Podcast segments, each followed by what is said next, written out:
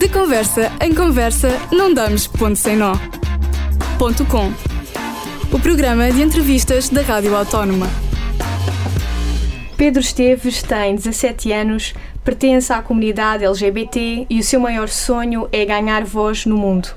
Ao seu alter ego dá o nome de Pexlex uhum. e preocupa-se em destruir estereótipos. Usa as redes sociais para se fazer ouvir e, acima de tudo, para fazer a diferença. É ativo no Instagram, Facebook, Twitter, tem um canal de YouTube e conta com mais de 14 mil seguidores no TikTok. Vamos conhecê-lo um pouco melhor. Pedro, seja muito bem-vindo. Olá, obrigado, muito obrigada por este convite. Fico, fico assim, mesmo de lágrimas nos olhos, porque é mesmo um orgulho estar aqui hoje. Eu é que agradeço. Olha, queria começar por falar um bocadinho uh, mais de ti. Uhum. Sei que quando eras mais novo gostavas de vestir a roupa da tua tia, Sim. usar joias, uhum. maquilhar-te. Sentes que este teu lado já nasceu contigo ou acordou mais tarde? Então, primeiramente, olá. Um, e sim, sinto de facto que este lado já nasce comigo, porque desde muito cedo, mesmo desde os meus dois anos, acho eu, tenho fotos em que estou vestido assim com, com vestidos, com saltos altos, com maquilhagem que sinceramente nem sei de onde é que eu fazia aquilo, porque aquilo era simplesmente horrível, mas eu adorei. Um, e sim, eu acho que este lado já nasce comigo mesmo. Com cerca de 8 anos, uh, sonhavas em ser famoso uhum. e um uhum. dia poder pisar um palco. Este sonho e este desejo, acima de tudo, ainda se mantém? Sim, mas eu acho que neste caso não é o caso de eu me tornar famoso. Acho que é o caso de hum, eu, Pedro Esteves, me fazer ouvir enquanto eu. E sim, esse sonho mantém-se porque acredito mesmo no poder que eu possa ter e possa dar às pessoas que, assim como eu, um dia tinham e ainda têm muito medo de sair de casa como se sentem bem e como gostam. Olha, tens um vídeo no YouTube que sim. se chama 35 Factos sobre mim. Sim, sim. Uh, tu disseste nesse vídeo que o teu maior sonho, e como disse há pouco também na introdução, era ganhar voz no mundo. Uh, por que razão é que para ti é tão importante ter essa possibilidade? Então, para mim, ter voz neste mundo significa e é sinal de resistência. Tanto eu como outras pessoas da comunidade uh, somos alvos de discriminação e por ódio, seja nas redes sociais, seja na rua, seja a ir uh, ali à mercearia buscar um pão. E, e, acho que nós ainda somos vistos por muitas pessoas como aberrações, como pessoas que pessoas que não deveriam viver, digamos assim. E, e, acho mesmo que as pessoas ainda não têm noção que um simples comentário ou um simples. Uma simples coisinha pode acabar mesmo com uma vida. Então, para mim, ter, uh, ter voz neste mundo uh, significaria resistência por eu e todos os outros lutarmos todos os dias pelos nossos direitos e igualdades, coisa que ainda hoje ainda não é muito igual para nós, mas aqui estamos hoje. Ah, nesse vídeo tu falas também dos limites uh, da opinião que cada pessoa sim, tem. Sim. Onde é que para ti acaba a opinião e começa o preconceito? Uma coisa que me ensinaram desde muito novo é que cada um tem direito à sua opinião e isso é verdade e ninguém o pode contrariar. Mas a partir do momento em que a nossa opinião começa a entrar em campos que não nos dizem muito respeito, que começamos a ofender de certa forma, a criticar, a sermos preconceituosos, para mim é obviamente preconceito. Por exemplo, eu posso ver uma pessoa na rua, posso ser uma amiga, em que está vestida com uma roupa que não, que não me agrade tanto a mim, mas não me dá o direito de todo de eu chegar lá e dizer: Olha, tira essa roupa, isso fica-te mal, és muito gordo ou gordo ou muito magro, isso fica-te muito mal. E são esses tipos de comentários do género: Ah, tu não achas isso, isso muito feminino, isso muito demasiado, não achas que estás muito de chanã só para ir ali, não estás muito gorda, isso não te fica muito bem não nos dizem respeito. Se a pessoa que usa se sente bem, se sente feliz e se sente, acima de tudo, realizada, é isso que interessa. E tu já foste vítima de algum tipo de preconceito? Ai, já, todos os dias, infelizmente. Acho que a nossa comunidade uh, ainda é uma comunidade que tem a mente assim um pouco muito fechada e quando vê algo ou vê alguém diferente, o hábito de criticar, ofender, gozar, infelizmente já é hábito para nós. Então, desde muito cedo uh, tive que crescer e ver que há pessoas que estão aqui para nosso bem e que nos avisam e que nos, não é criticam, mas que nos chamam a atenção de certa forma para o nosso bem. E há pessoas que estão aqui mesmo só para nos deitar abaixo, mas nós somos mais fortes e nunca, nunca, nunca podemos nos deitar abaixo. Uh, na escola já cheguei a ser uh, fisicamente agredido por um grupo de rapazes.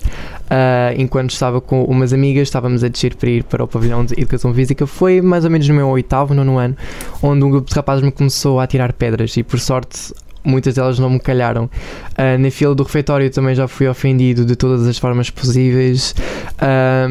Mas lá está, nós temos que, nós que somos gays e que somos homossexuais, temos que encarar essas palavras de ah, bicha, paneleiro, como um empoderamento. Não, eu não sou bicha, sou bichona. Eu sou assim mesmo. Então acho que nós temos que levar essas palavras para um, o nosso coração e de certa forma nos orgulhar disso porque é o que somos. Mas lá está, foi como eu referi há bocado, as pessoas ainda têm uma mente muito pequena e não percebem que um simples comentário, um simples, uma simples frase como olha, estás muito feia, não gosto, horrível, pode levar a, a, a mais um desfecho de uma vida. Então acho que as pessoas têm que compreender uh, isso em mais de, de 73 países do mundo. Uh, ser como eu é ilegal. 123, ok, são ilegais, mas muita gente pensa que um, o ter relações com, com pessoas do mesmo sexo é sinónimo um, de não haver preconceito. Não. Muita gente pensa que Portugal, por ser um país em que isso é permitido, que é legal, pensa que não há preconceito. Há. Ainda no ano passado, uma transexual no Porto foi morta, foi encontrada numa praia morta uh, e antes disso já tinha apresentado várias queixas à polícia de ameaças de morte, uh, que lhe tinham espancado na rua e ninguém fez nada. Ninguém. Em Portugal ninguém fez nada. Um amigo meu, o Miquel, uh, recebeu um e-mail a ameaçar de morte. Foi à polícia. O que é que a polícia fez? Nada. nada. Então, felizmente, nunca aconteceu esse tipo de situações comigo, mas nós que somos comunidade temos que estar abertos uh, e temos que estar cientes que nós temos muita mais probabilidade de apanhar na rua, de sofrer algum tipo de preconceito. Então, eu acho que as pessoas têm que ter noção uh, das coisas e têm que, acima de tudo, ser felizes, porque eu, sinceramente, já não me abalo muito com isso, porque a partir do momento em que eu sei o que sou, que me sinto bem e sou eu, ninguém me destrói. Olha, uh, agora fugir um bocadinho a esta uhum. parte mais tensa, não é?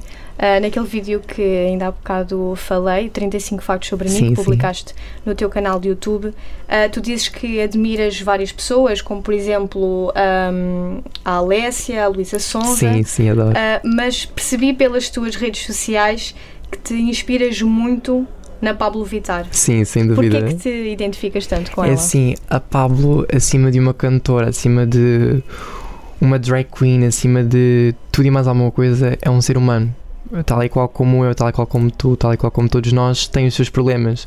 E quando a Pablo apareceu na minha vida, eu estava com problemas assim, estava num momento assim muito frágil da minha vida. Um, tinha acabado de. Tínhamos acabado, era em 2017, se não me engano, e tinha acabado de. Três semanas antes uh, de eu conhecer a Pablo, tinha sofrido muito preconceito, porque, pronto, a escola também não estava muito, muito bem habituada, não, uh, as pessoas não sabiam o que era, nem eu próprio sabia. Então, assim, a Pablo apareceu num momento da minha vida muito frágil, muito tenso também, e eu admiro-a pelo simples facto dela ser quem ela é. E hoje em dia, no Brasil, por exemplo, um, é o país que mais mata pessoas da comunidade LGBTQIA. E, e isso é fato, não podemos uh, negar que lá, se tu saíres à rua como eu estou vestido hoje, com um, simples top, com umas calças e com uma maquilhagem assim mais, mais glam, uma maquilhagem assim mais pronto, mais boom, um, és morto ou a tiro, ou a facada, ou, com as mãos de, pronto, da própria pessoa.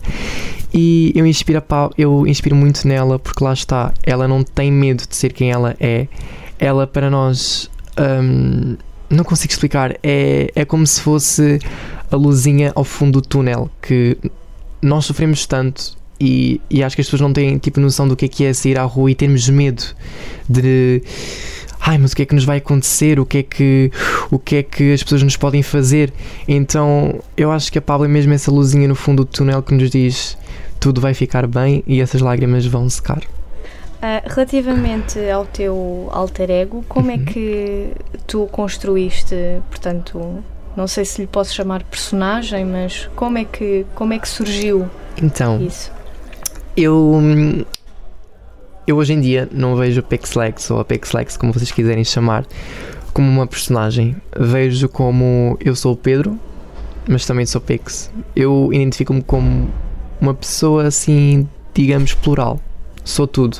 Temos uma vida como, como muita gente costuma dizer e eu quero ser tudo o que eu quiser. Se eu quiser mudar o jeito da minha sobrancelha, eu mudo. Se eu quiser uma unha de rosa e no outro dia estar com ela verde, eu posso. Se eu quiser cortar o cabelo e amanhã estar com uma full lace bonita, com um metro e meio de cabelo, eu vou estar. Se assim o dinheiro me permitir, obviamente. Um, mas acho que a Pixlex é uma extensão do que é o Pedro. E o Pedro Esteves dá dois anos atrás era uma pessoa com muitas inseguranças, tanto pelo corpo, tanto pela sexualidade, pela expressão de género. Um, era um Pedro com muito medo de ser quem ele era. E assim que apareceu a Pablo, começou a criar-se e a descobrir-se a Pixlegs. Então acho que a Pixlegs, ou o como vocês quiserem, uh, é uma extensão do que é o Pedro, mas numa versão muito maior, numa versão sem medo, numa versão nada nada, nada me destrói porque eu sou indestrutível. E porquê esse nome? Então, este nome é uma coisa muito engraçada. Pix, porquê? Porque eu tinha ainda tenho, graças a Deus, um grupo de amigas que era eu, o Pedro, a Flávia e a Bia. E nós construímos um nome que era FlabiP, só com as nossas abreviaturas. E numa semana, assim, estava um dia chuvoso e nós começámos a acrescentar o X no final de tudo. Flax, Pix, Bix. Ai, amigo, estás lindax. E, e foi meio que uma graça porque toda a gente me começou a chamar como Pix, Pix, Pix para ali, Pix para aqui, Pix estás muito linda, não sei o que, não sei o que mais. E, e esse nome ficou-me num ouvido e definia-me porque Pix, Pix é uma coisa assim não muito vulgar, uma coisa diferente. Então eu identifiquei-me logo com esse nome. E Legs, porque Legs, para quem não sabe, é pernas em inglês e eu sou muito alto, tenho 1,86m, se eu não me engano, e as minhas pernas medem mais de 1,10m. Então, uh, Pix Legs foi isso. E entre o Pedro e uhum. a Legs, como é que separas estas duas identidades? Eu acho que eu não separo. Essa é verdade. Eu acho que tanto o Pedro como a Pex são a mesma pessoa, porque são, mas simplesmente a Pex é uma pessoa com mais seguranças nela e o Pedro também o é, mas a Pex é sempre aquela coisa de eu estou aqui e nada me destrói. Um, e é isso, eu acho que elas não se separam, acho que elas são como unha carne, estão sempre juntas.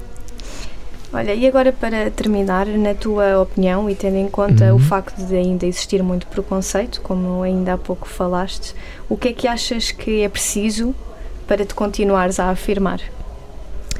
Acho que essa pergunta é um pouco complicada de responder, mas acho que é uma pergunta, acho que é uma resposta neste caso simples, ser-se sempre quem é não termos medo de sermos gays, lésbicas, travestis, transgênero, drag queens.